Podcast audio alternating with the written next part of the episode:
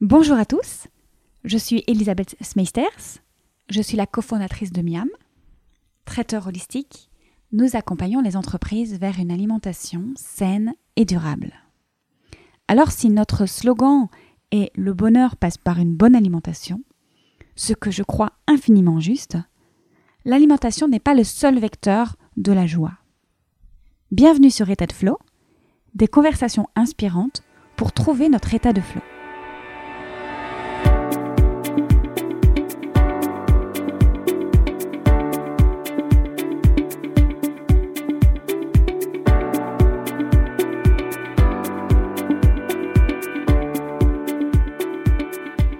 Je pense qu'il n'y a pas de hasard dans la vie et que ce qui nous arrive a toujours un sens. Le jour où j'ai décidé de lancer mon blog de musique il y a dix ans maintenant, je n'imaginais pas du tout qu'il me mènerait à Paris et encore moins me permettrait de rejoindre un label de musique. C'est pourtant ce qui est arrivé et c'est là que j'ai rencontré mon invité du jour. Nous étions alors collègues, toutes les deux attachées de presse et belges. J'avais envie de vous partager aujourd'hui l'envers du décor d'un monde qui m'a longtemps fait rêver. Aujourd'hui, je vous partage ma conversation avec Rachel Moreau. Juste après, nous nous retrouvons avec la référence d'un livre que je lis actuellement et qui fait merveilleusement écho à notre conversation. Bonne écoute.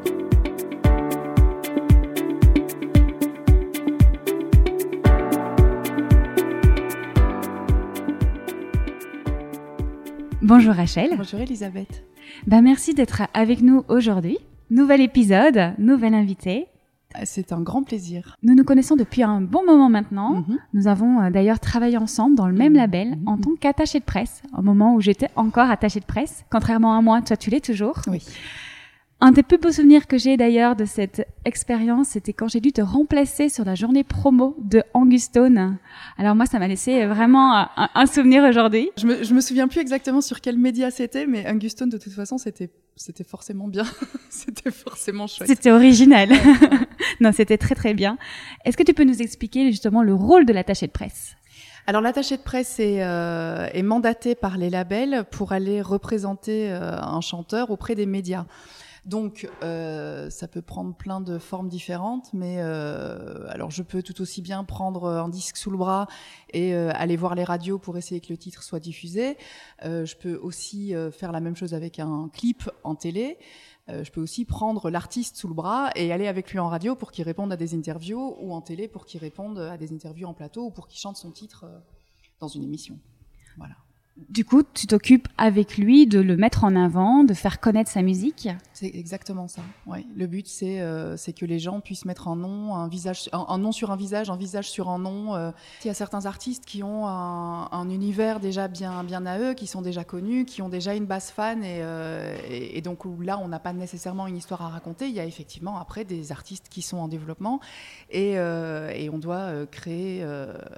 C'est ce qu'on appelle du storytelling. Faire du storytelling, c'est-à-dire vraiment euh, raconter une histoire qui soit euh, qui soit porteuse, qui donne envie aux gens euh, qui la lisent d'aller creuser, parce que c'est faut creuser. Alors maintenant, il faut moins creuser qu'avant. hein. Il y a juste à cliquer sur un bouton pour écouter, pour découvrir. Là où avant, il fallait se déplacer dans les magasins. Enfin, tu vois. Mais mais voilà, le but, le, but du jeu, c'est de prendre entre guillemets l'artiste dès le dès le départ et essayer de l'amener au top. voilà.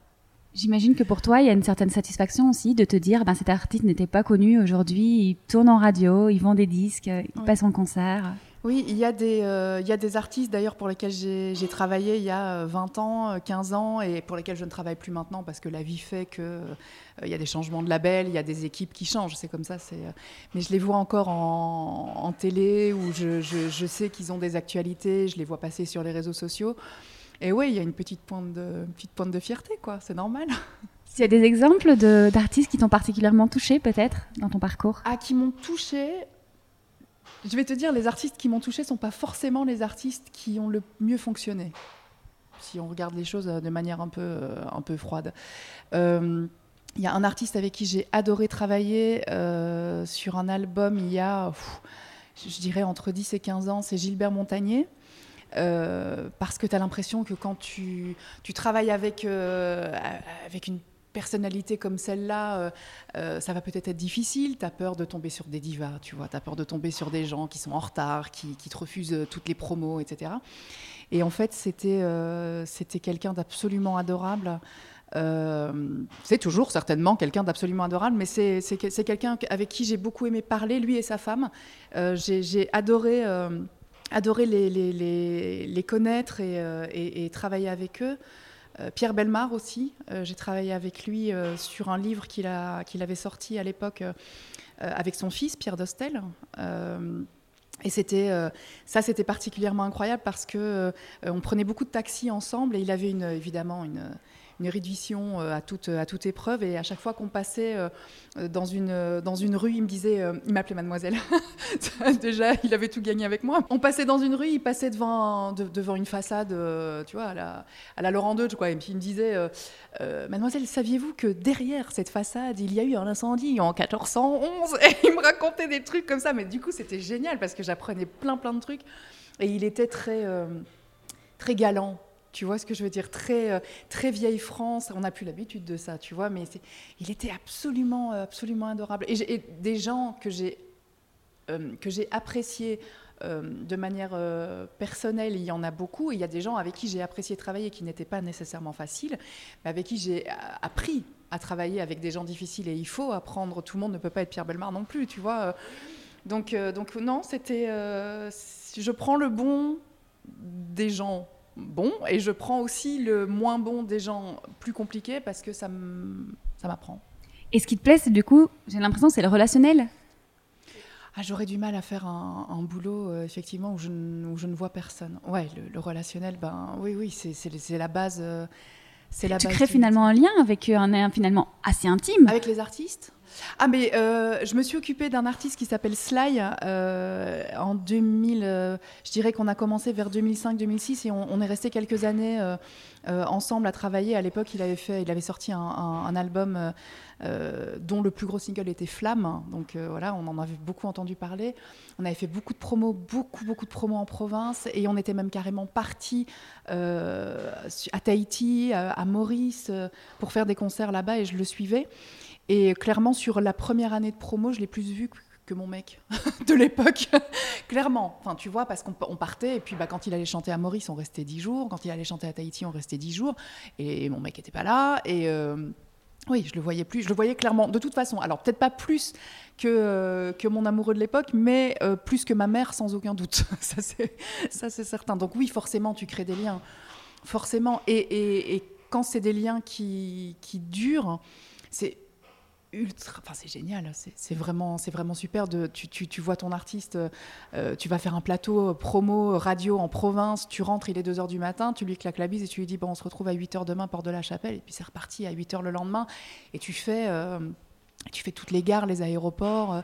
tu apprends à lui pardonner des trucs que tu pardonnerais pas à ton mec parce qu'il a oublié son passeport mais il était fatigué. Si jamais c'est quelqu'un qui te fait le coup, genre une pote ou un truc comme ça, tu lui en veux à mort, là tu fais ok c'est bon je comprends, t'es crevé.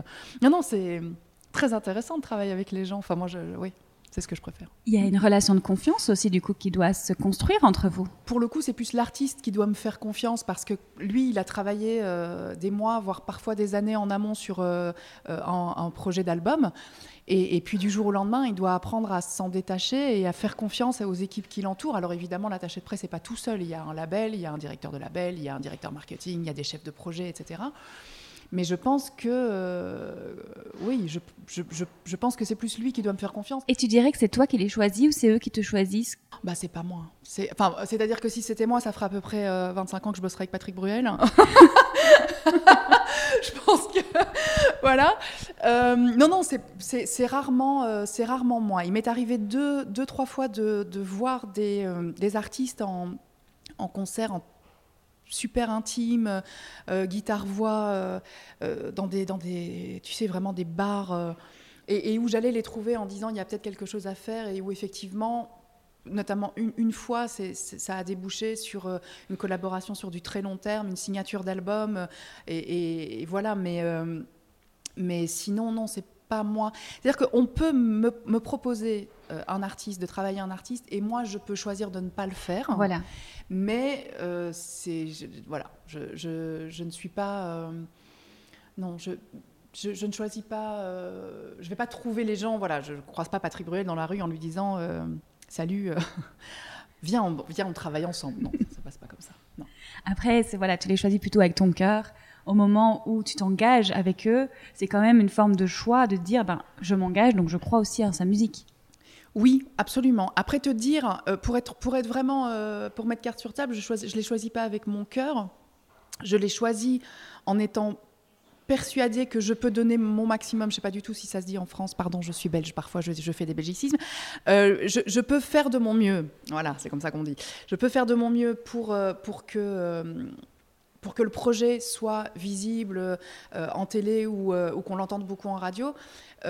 parfois, il y a des projets que je refuse parce que, non pas le projet n'est pas bon, mais parce que moi, je pense que je ne suis pas la bonne personne pour le défendre. Il y a des par exemple la musique classique, euh, je suis capable de dire, dis donc c'est vachement bien, mais je suis incapable d'aller le vendre à un média euh, qui, fait du classique parce que je pense qu'il faut une culture euh, béton. Je pense que c'est pas plus mal si tu es un petit peu musicien aussi et que moi si jamais on me dit, tu te souviens Schubert? Non, en fait non, je me souviens pas. Donc, donc non, je ne fais pas de classique et il y a, oui voilà certains, certains projets où, où je vais me dire, ça va me demander trop d'investissement, trop de temps. Et, comme je travaille toute seule, euh, il y a aussi un moment où parfois je dois refuser euh, des, projets parce que j'ai pas le temps. Voilà. Et c'est forcément un métier de passion, passion de la musique Ah bah oui, bah c'est compliqué. Ouais, ouais. Alors, je, réfléchis pendant que tu me poses la question. Euh, c'est mieux. C'est mieux si tu es passionné par ce que tu fais. Maintenant, si, on, si on regarde les choses avec un peu de distance, tu es commercial tu vas voir les médias, tu leur vends entre guillemets quelque chose, tu as un argumentaire. Bah, je suppose que s'il y a des gens qui sont passionnés par la vente de boulons, si demain ils doivent, euh, ils doivent vendre euh, Patrick Fiori, ils vendront pas. Enfin, tu comprends, de la même manière, c'est la tchatch. Sans vouloir comparer. Euh. Patrick Fiori, un boulon, loin de moi l'idée. Mais tu, tu, vois ce que je veux dire? Je, je, La tchatch, c'est important. Voilà. Tu fais ça depuis très longtemps, ce métier? Tu as commencé à, dans la vingtaine hein, Ah oui, j'ai même commencé à, à, 20 ans pile, donc ça fait 21 ans. Ouais. Comment tu as su que c'était ça?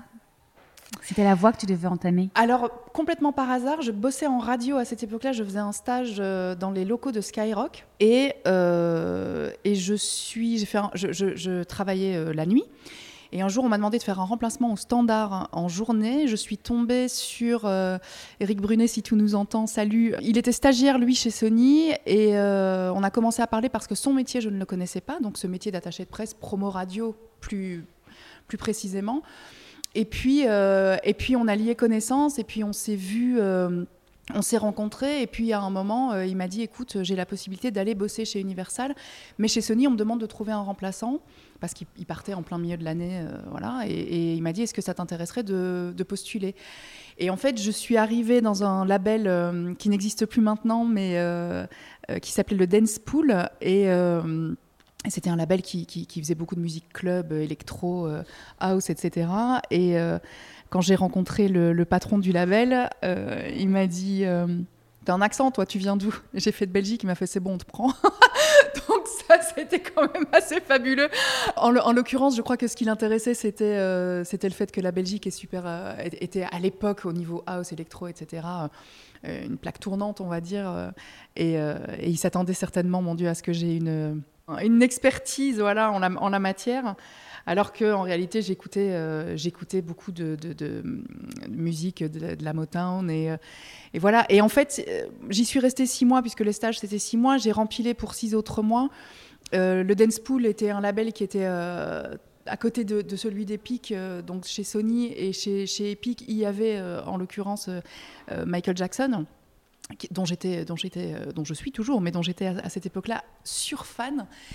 Et, euh, et, voilà, et je me suis, je me suis rendu compte qu'en fait la musique était là depuis le début, et c'est sur place que je me suis rendu compte que c'était ce que j'aimais, et que, le, que effectivement ce que tu disais tout à l'heure était vrai, que j'avais besoin de, de, parler, euh, de parler à des gens, et, et voilà, et puis ça s'est fait relativement naturellement quand, quand, quand Sony ça s'est terminé.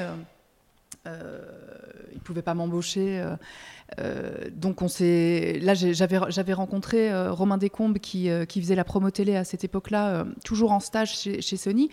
Et quand on a terminé notre stage en même temps, on s'est dit on n'a qu'à se le tenter en, en, indé. On voit comment ça se passe pendant. Déjà à ce moment-là. Oui. Et en fait, je suis indé depuis, depuis lors. Alors après, effectivement, j'ai fait des incursions dans, dans quelques labels indés, mais ça n'a jamais duré très très longtemps au final, deux ans ou deux ans et demi maximum. Euh, et à chaque fois, euh, l'indépendance reprend ses droits parce que, euh, parce que le choix dont tu parlais tout à l'heure, le fait de, choisir les gens avec qui on travaille et les gens pour lesquels on travaille, en label, tu l'as pas ce choix-là. C'est-à-dire qu'on te l'impose, tu, tu, dois travailler tous les projets qu'on te donne à travailler. Je suis contente d'être devenue indé, de pouvoir choisir les projets que, que je, travaille. Est-ce que tu penses qu'on peut être, euh, là tu parlais de Michael Jackson, on a parlé en, plaisantant évidemment de, Patrick Bruel, mais à moitié finalement, parce que si l'opportunité se présentait, j'imagine que tu sauterais certainement sur l'occasion. Penses-tu qu'on peut être fan et attaché de presse en même temps? En tout cas, on peut... Euh, de la même personne? Tu veux dire attaché de presse De la personne dont tu es fan? Parce qu'on parlait de euh, passion et d'apprécier l'artiste avec lequel on travaille, c'est toujours un bonus, mais au-delà Alors je crois que moi maintenant, oui, c'est-à-dire, j'ai 20 ans d'expérience. Euh, euh, je pense que j'arriverai à ne pas euh, bêler devant, devant un artiste que j'aime particulièrement ou rougir, ou tu vois. Il y a 20 ans, clairement pas. non, non, non, il y a 20 ans, si, si à un moment ou à un autre, on, on, m'avait dit tu, tu, vas bosser avec même quelqu'un de la famille Jackson, en fait, tu vois. Euh, je pense que j'aurais été fébrile, tu vois. Et du coup, quand tu es fébrile, tu te disperses et quand tu te disperses, t'es pas bon. Donc, euh, j'aurais pas réussi à être, euh, très focus. Là, maintenant, oui, avec l'expérience, je pense que tu peux mettre de côté l'excitation, tu vois. Voilà. Et, en même temps, je te dis ça, et puis pour le moment, là, j'ai travaillé l'année dernière sur les 3T, qui sont les, neveux de Michael Jackson, donc les fils de Tito. et j'ai voilà, c'est le plus près que je sois jamais allée de Michael Jackson, tu vois. Euh, j'ai adoré travailler avec eux. Ils m'ont beaucoup, beaucoup parlé de leur oncle. Euh, à aucun moment, je ne leur ai dit à quel point j'ai été fan. À, aucun moment, je ne leur ai dit que j'avais été le voir en concert plusieurs fois. Aucun moment. Parce que je pense aussi que pour eux, euh, ça, ça, aurait pu, non pas dévaloriser mon, mon travail, mais ça aurait pu être un peu saoulant, tu vois. Euh, là, je travaille pour Quincy Jones, donc, euh, qui a produit les trois albums euh, Of the Wall, Thriller et Bad, et donc de Michael Jackson. C'est un mythe, le mec, tu vois, c'est juste un mythe. Bah, je suis ultra fière, ultra contente de travailler pour lui, mais, mais pas, pas hystérique. Tu vois ce que je veux dire? L'hystérie, euh, euh, bah, quand il fera son concert euh, le, 27 juin, je, je, je, serai hystérique, mais dans la salle ou en backstage, mais il ne me verra pas être hystérique, tu vois, voilà, c'est plus ça. Peut-être aussi plus appliqué encore Ah, oui, peut-être. mais ça aussi, c'est une question d'expérience. C'est-à-dire que je suis très contente quand quand j'obtiens une émission difficile ou, ou quand j'obtiens un partenariat qui me tenait à cœur, euh, sur un artiste qui me tient à cœur, évidemment, mais je le suis tout autant au final euh, sur un artiste euh, que j'écouterai moins chez moi. Tu vois, Quincy Jones, j'écoute ses albums chez moi. bon, les, les 3T, j'ai écouté quand j'étais plus jeune. Maintenant, évidemment, je suis plus trop la cible, mais c'est ça quand tu es indé, l'obligation de résultat, tu te, la, tu te la mets à toi-même. Évidemment que tu reportes toujours à quelqu'un, tu dois toujours dire ce que tu, ce que tu fais ce que, et quels sont les retours, etc.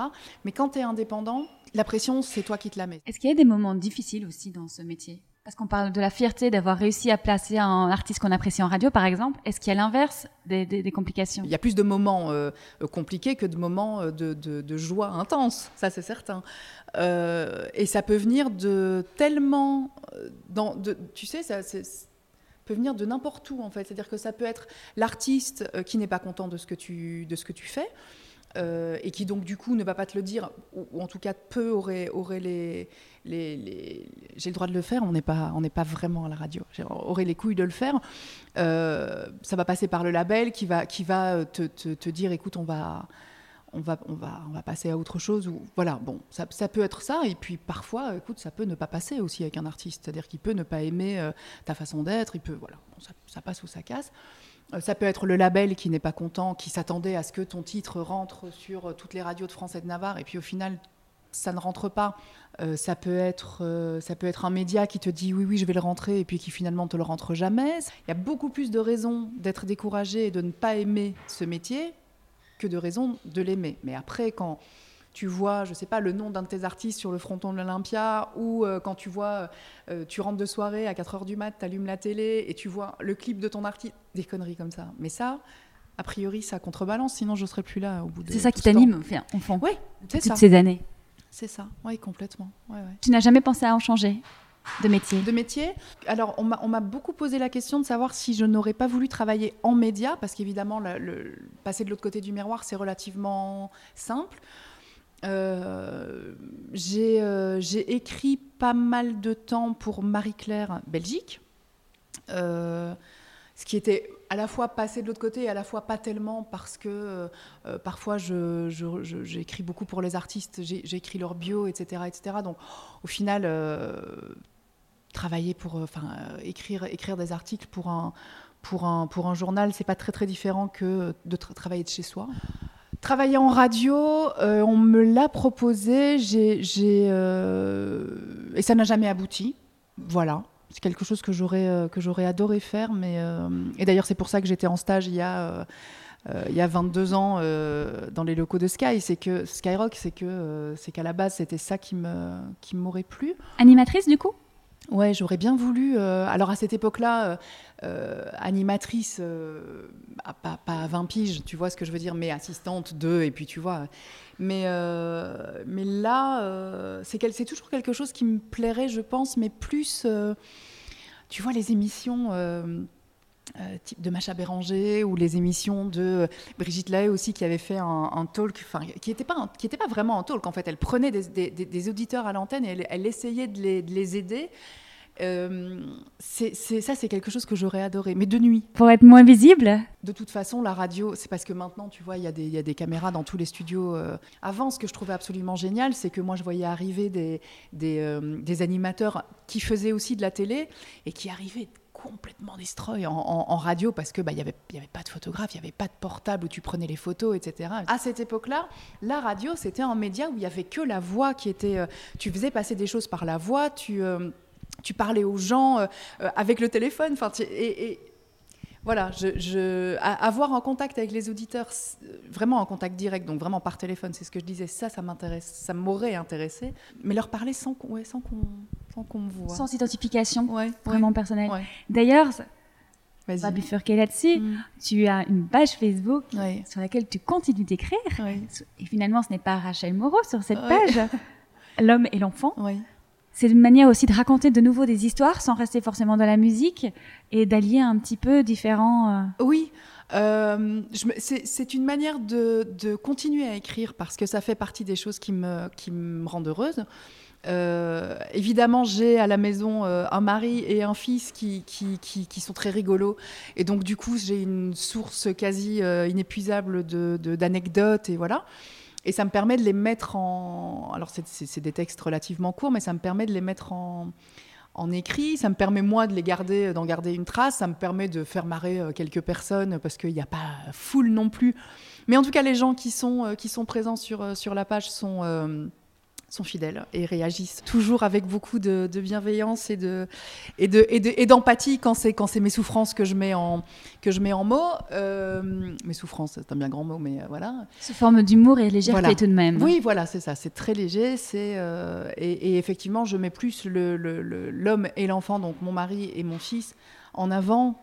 Et moi, généralement, moins. Observatrice. oui, il y a pas. Je crois qu'il y a effectivement peut-être euh, une photo euh, sur la photo de profil, mais euh, mais sinon non, je parle pas. Il n'y a pas mon nom, par exemple. Y a pas. Mais par contre, ça parle bien de toi. Ce sont souvent tes ressentis mhm. dont tu parles. Mhm. Oui, à chaque fois, oui. écrire un livre, est-ce que ça a été un projet ou est-ce que ça le serait peut-être Alors ça a été un projet. j'ai j'ai eu une un agent qui m'a contacté il y a une, un an, je pense maintenant, en me disant qu'elle euh, qu'elle aimerait faire le tour des, euh, des éditeurs. En fait, en, me disant qu'elle aimerait faire pour moi ce que moi je fais pour les artistes. Donc ça, c'était très très marrant de me retrouver de l'autre côté. C'est un projet qui, euh, qui, a, qui, a, qui a plu. Et puis, bah, comme ça peut arriver parfois en musique, parfois tu vas en, tu vas en radio, tu fais écouter un titre et tu vois en face de toi le programmateur qui te regarde et qui dit écoute, on est complètement sur le même créneau que X ou Y qui va être généralement plus connu que l'artiste que tu viens présenter. Et, là, le programmateur te dit, je peux pas te rentrer ton titre parce que j'ai rentré l'autre et que ça va se faire concurrence. Et que ça va se faire concurrence et que c'est vraiment trop la même chose en fait.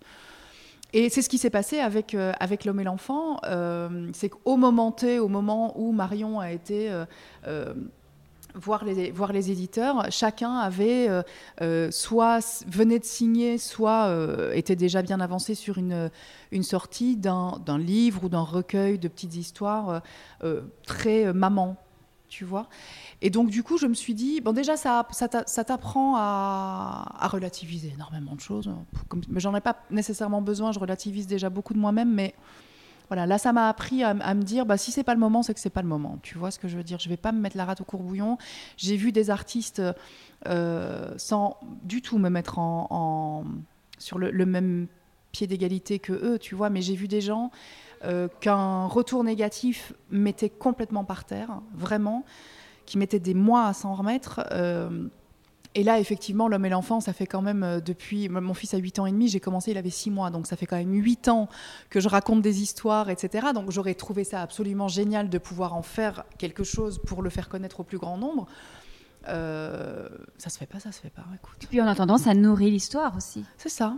Je suis pas. Le format sera peut-être différent et oui, meilleur. c'est ça. On m'a proposé de faire des podcasts, tiens. Enfin, j'ai toujours beaucoup de propositions artistique avec moi, tu vois, et, je trouve ça très, très gentil, et j'en suis toujours extrêmement fière. Écoute, ça n'a toujours euh, pas abouti, et si ça doit aboutir un jour, c'est que ça sera le bon moment. Voilà. Dans tout cela, dans tous tes projets, euh, quand tu choisis euh, une voie, est-ce que c'est aussi la liberté que ça inspire?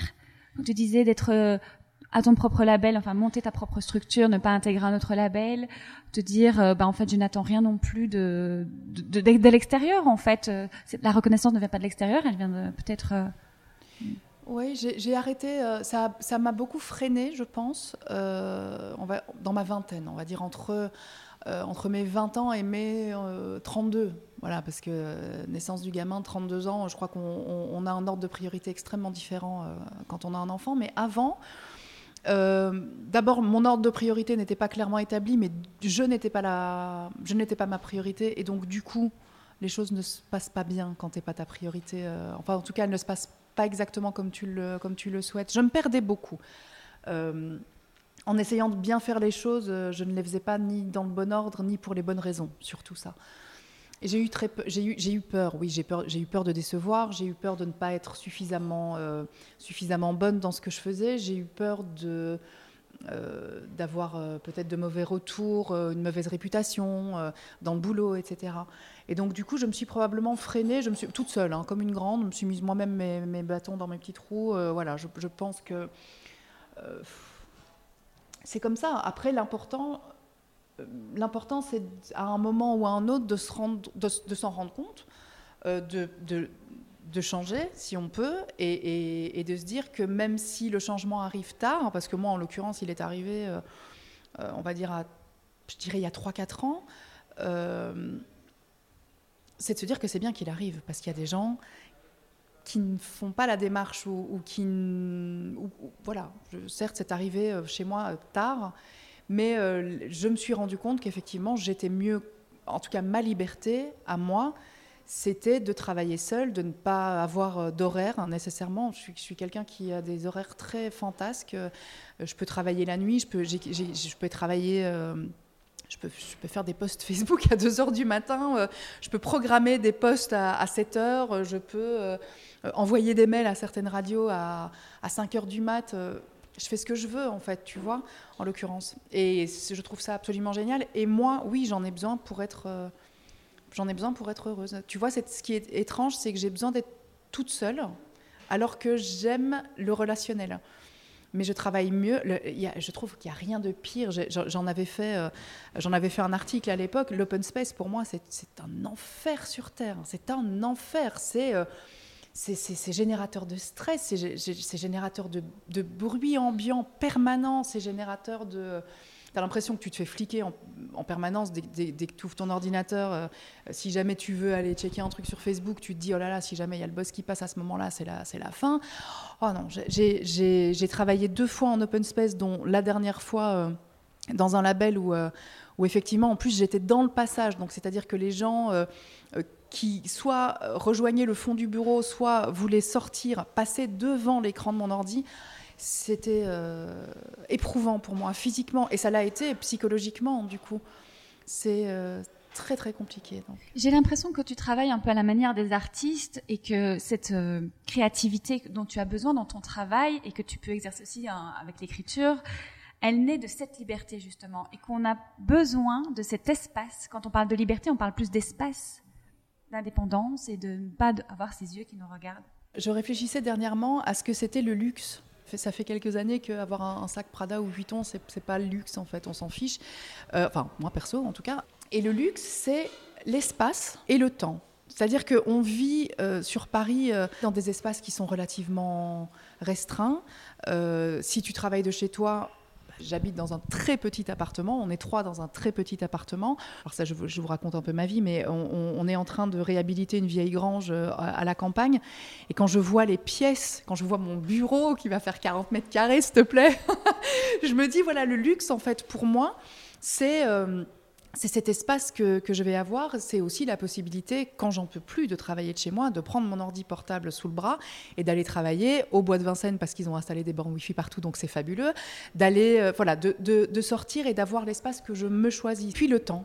Et le temps, euh, c'est euh, le, fait d'avoir du temps c'est aussi le fait de le gérer comme tu le souhaites. Et c'est le fait de, euh, euh, ben, euh, voilà, moi je me lève tôt le matin parce que je dois emmener mon fils à l'école. je commence à travailler parfois très tôt parce que je suis dans le mouvement et donc j'y vais. Et je sais très bien qu'il n'y a aucune radio qui va me répondre à 8 heures, tu vois. Mais c'est pas grave, j'ai fait mes mails et, et la journée. et si jamais je dois aller chercher mon gamin à 17h ou à 16h30, ou plutôt parce qu'il est malade, j'ai le luxe de ne pas devoir effectivement expliquer en temps et en heure à quelqu'un ce que je fais. Voilà. Et ça, c'est, je, ouais, je pense que ça fait pas, ça participe euh, à, mon bonheur. voilà. Cette décision de partir à la campagne, elle est justement peut-être arrivée il y a 3-4 ans, mhm. au moment où tu as, as, senti un déclic? Ça n'est pas arrivé pile poil euh, à, ce moment-là, mais ça a été une des conséquences de, cette, de, ma, remise en, de ma remise en question personnelle, euh, où je me suis dit que j'avais envie d'avoir quelque chose à moi, j'avais envie d'avoir un jardin, euh, j'avais envie d'avoir un c'est très bobo ce que je vais dire, mais je m'en fous, je le dis quand même. Euh, j'avais envie d'avoir un potager. J'avais Génial. Envie... non, mais tu vois ce que je veux dire J'avais et pas euh, de la ciboulette sur un balcon. Si tu loues une partie de la grange, je viendrai. Mais j'avais envie, j'avais envie, voilà, d'avoir. Alors, je vais pas me lancer dans la permaculture, je vais pas révolutionner le monde, mais j'avais juste envie de, de, de, me dire, tiens. Euh, euh, c'est mes salades, c'est mes carottes. Enfin, tu vois, de faire un truc, voilà. et, je prépare aussi la retraite, hein, parce que euh, quand tu achètes une maison et, quand tu la, réhabilites sur autant de temps, parce qu'on est sur 10 ans de travaux, euh, c'est aussi et surtout pour l'après. même si le voyage est agréable, hein, parce que la destination va être super, mais le voyage va être très très bien aussi. partir à la campagne, j'ai trouvé, j'ai commencé il y a quelques années, à trouver Paris très violent, très agressif. Et c'est une agression que je n'avais pas du tout avant quand j'étais plus jeune, qui est effectivement due au bruit. Effectivement, il y a la pollution, mais bon, Paris n'est pas moins bruyant qu'il y a 10 ans, n'est pas moins pollué qu'il y a 10 ans, ou, plus ou moins, tu vois ce que je veux dire Qui a 10 ans, c'est juste que je suis arrivée à, un moment de ma vie où euh, il, y a, une violence. Euh, qui est une violence qui t'est imposée quand tu prends le métro, quand tu te balades dans certains quartiers, euh, qui est la, pauvreté, qui est la, la, mendicité, qui est là maintenant, alors pour le coup ça je peux en parler, euh, euh, la mendicité à Paris, il y en a toujours eu. Je pense qu'il y en aura toujours. C'est pas une raison pour l'accepter, mais voilà. Simplement, là maintenant, c'est des familles. Il y a des enfants. Enfin, tu passes à République, tu vas, tu vas chez Monop rue du Temple. Il y a une famille qui est là depuis des mois. Évidemment que euh, à, ton, niveau, toi, en tant qu'être humain, tu peux euh, euh, leur donner de l'argent, leur donner, quand tu sors de chez Monop, un, truc à bouffer, tu vois, etc. Mais au-delà de eux, si tu regardes les choses de manière totalement égocentrée, tu vois, c'est Moi, je repars de là, j'ai mal au ventre, euh, je suis pas bien. Oui, j'ai j'ai eu une prise de conscience supplémentaire, mais en avais-je réellement besoin? Je sais qu'il y a des, voilà, je le sais. Et donc du coup, euh, je suis pas bien moi. Donc, euh, mais c'est moi au final, c'est moi, moi qui, moi qui vis dans mon corps. Il m'est déjà arrivé de pleurer dans le métro réellement euh, parce qu'il y avait un, c'était à Aubert, je crois que je m'en souviendrai toute ma vie un, monsieur qui était sous une couverture, qui était, je pense, pratiquement nu sous une couverture. Il était assis, il avait ses pieds en sang. Je suis allée lui chercher des chaussettes et il n'a pas réussi à rentrer, à, enfiler les chaussettes parce que ses pieds lui faisaient trop mal. Et j'ai commencé à pleurer. Alors, c'était avant ma journée de travail. J'ai commencé à pleurer de, douleur pour lui, d'empathie, de, qu'est-ce que c'est que ce monde de merde. Et au final, ça fait des années, ça, vraiment, ça, ça fait réellement 5 euh, ou 6 ans que ça m'est arrivé. Et j'ai toujours euh, énormément d'émotions en, en, parlant. Je veux pouvoir m'éviter cette violence-là. Je, voilà. Et je, le dis en étant tout à fait consciente que c'est très égoïste. Je pense même qu'au contraire, c'est pas, pas égoïste, c'est essentiel à notre équilibre. Et si personnellement on n'est pas en équilibre, on ne pourra pas aider les autres. Oui, c'est possible. On ne peut pas contribuer en étant, je pense, moi. Je ne sais pas. Je, je dis juste que je, je, je pourrais certainement faire plus mais que euh, pour, pour, pour, les gens, tu vois, pour aider les gens. Euh, très souvent, je me dis que je fais un métier extrêmement superficiel. Euh, est-ce que faire découvrir des artistes, est-ce que la, musique est superficielle? Je ne pense pas. Je pense que l'art a toujours persisté, même en temps de guerre. Même, tu vois ce que je veux dire Les gens continuaient à écouter de la musique, même, si, même quand ils ne peuvent pas, les gens continuent à écouter de la musique, même quand c'est interdit, ils continuent. Voilà. Je, pense que la musique est essentielle au, bonheur de certaines personnes, ou l'art, en tout cas de manière plus générale, est essentiel au bien-être de tout le monde. Ça, j'y crois vraiment. Mon métier à moi, il est plus, il est, plus pointu que ça, entre guillemets, c'est-à-dire qu'il y a, y a des moments où je suis obligée de, de, reculer d'un pas et de me rendre compte que euh, c'est que de la musique tu vois. Et il y a, quand même des moments où on me met la pression pour faire telle émission plutôt qu'une autre parce que cette émission-là, il y a plus de téléspectateurs. C'est logique, hein, c'est le but, c'est le but. Mais il y a plus de téléspectateurs. Telle radio, bah, c'est bien de la faire, mais en même temps, bah, ils ont moins de 500 000 auditeurs. Donc tu sais quoi, bon, si on a le choix, on va pas le faire. Même si toi, tu as un très très bon feeling avec le programmateur ou avec le directeur d'antenne, que tu le connais, que vous avez été, ça fait 20 ans que tu l'appelles. Si le label derrière te dit oui, mais non, tu vas pas pouvoir le faire parce que euh, on va, privilégier plutôt celle-là qui est dans la même région mais qui, mais qui fait plus d'auditeurs. toi, tu es là et tu, parfois tu te dis putain de métier. Ouais, parfois tu te dis putain de métier. Euh, alors oui, effectivement, euh, je suis pas, je suis pas à l'usine. Euh, je fais un métier que j'ai choisi, je fais un métier que j'aime, mais ça reste un métier qui est, qui est que je trouve moi superficiel. Et qui a beaucoup de codes. Et qui a beaucoup de codes. Oui. Je pense d'ailleurs, c'est une des raisons pour lesquelles j'ai finalement quitté ce métier personnellement et l'univers de la musique à un moment donné a pu me décevoir. C'est parce que j'ai en effet vu tous les codes derrière, trop de codes auxquels j'ai pas pu réagir et j'avais pas personnellement les moyens et pas la créativité, je pense, pour y répondre et pour y faire face. Et beaucoup de déceptions, comme tu en parlais tout à l'heure, et pas assez et suffisamment de positif, d'impact positif revenir aujourd'hui avec le podcast, pour moi, c'est une manière à ma façon de, de remettre finalement ma passion pour la musique et pour la transmission des, des bonnes émotions et choisir moi-même qui j'ai envie de, de plébisciter et de, de, mettre en avant. Oui, je comprends. Je suis d'accord, je suis d'accord avec toi, c'est très codé. Après, moi, maintenant, je me... tu sais, quand tu, quand tu évolues euh, dans ce milieu-là depuis tellement longtemps, au bout d'un moment, tu t'en rends plus compte des codes. À un moment donné, euh, j'ai arrêté d'écouter même de la musique jusqu'à aller sur la méditation, donc plutôt le silence, pour y revenir alors comme si j'avais fait euh, une cure, euh, comme on dit en alimentation, euh, revenir avec des oreilles claires et, et pouvoir entendre de nouveau l'art et l'âme derrière l'artiste qui chante.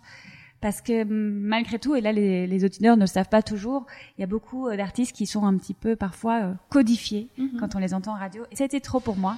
Donc euh, aujourd'hui, je reviens et j'ai plaisir au contraire à redécouvrir des artistes, des nouveaux, retourner en concert. Euh, et je pense que s'il n'y avait pas le métier d'attaché de presse, ce ne serait pas possible. Il y a beaucoup d'artistes à côté desquels on passerait. Donc, euh, métier honorable pour moi. L'état de flow, c'est le sujet du podcast. Alors pour toi, c'est quoi l'état de flow? Est-ce que tu dirais que c'est fait d'un petit peu tous les ingrédients dont tu viens de parler? Et qu'est-ce que tu pourrais rajouter à tout cela? Et qu'est-ce qui te met en état de flow? C'est tout à fait personnel, hein, évidemment. Je pense que pour chacun, c'est différent. Mais moi, je sais que depuis que je suis gamine, j'adore aller au lit en ayant le sentiment du travail bien fait. Généralement, ça débouche sur une névrose de to-do list. Voilà, je suis une névrosée de la to-do list. J'ai des agendas papier. Je ne me suis pas trop, trop fait au, trucs sur les portables, etc. J'ai des agendas papier. Je note, j'ai des trucs à faire tous les jours. Et quand j'ai quand j'ai vraiment rempli ma, ma to-do list et que j'ai fait ce que j'avais à faire, je suis très bien. Alors ça, c'est une chose. Euh, si j'ai la possibilité aussi de pouvoir, avant d'aller dormir, faire ma to-do list du lendemain, alors ça, c'est la fête. Ça, c'est une première chose. Euh, tout à fait personnellement, moi, j'ai un truc aussi, euh, pour les fans de Friends me, comprendront, je, suis un peu Monica dans, dans l'âme, c'est-à-dire que je suis très, très, très maniaque. Donc euh, j'adore faire le ménage. j'adore ça. Et, me, et faire le ménage me, me contente d'une manière... Alors je pense que je ressens quand je fais le ménage ce que certaines ou certains peuvent ressentir quand ils font leur jardin. C'est que euh, tu fais des choses et c'est tes mains qui prennent leur lait et ta tête se met en off. Et j'adore ça. J'adore ça et j'adore. Euh, alors c'est pas, oui, j'aime beaucoup le résultat, j'aime beaucoup le faire. Et je sais que toutes mes copines me prennent pour une folle. Euh, quand je vais bouffer chez elles, elles me préviennent. Je te préviens, j'ai pas eu l'occasion de passer l'aspirateur. Je m'en fous. Moi, ce que je veux, c'est que ça soit propre chez moi, chez les autres. ça serait même, mais euh, enfin, je m'en fiche.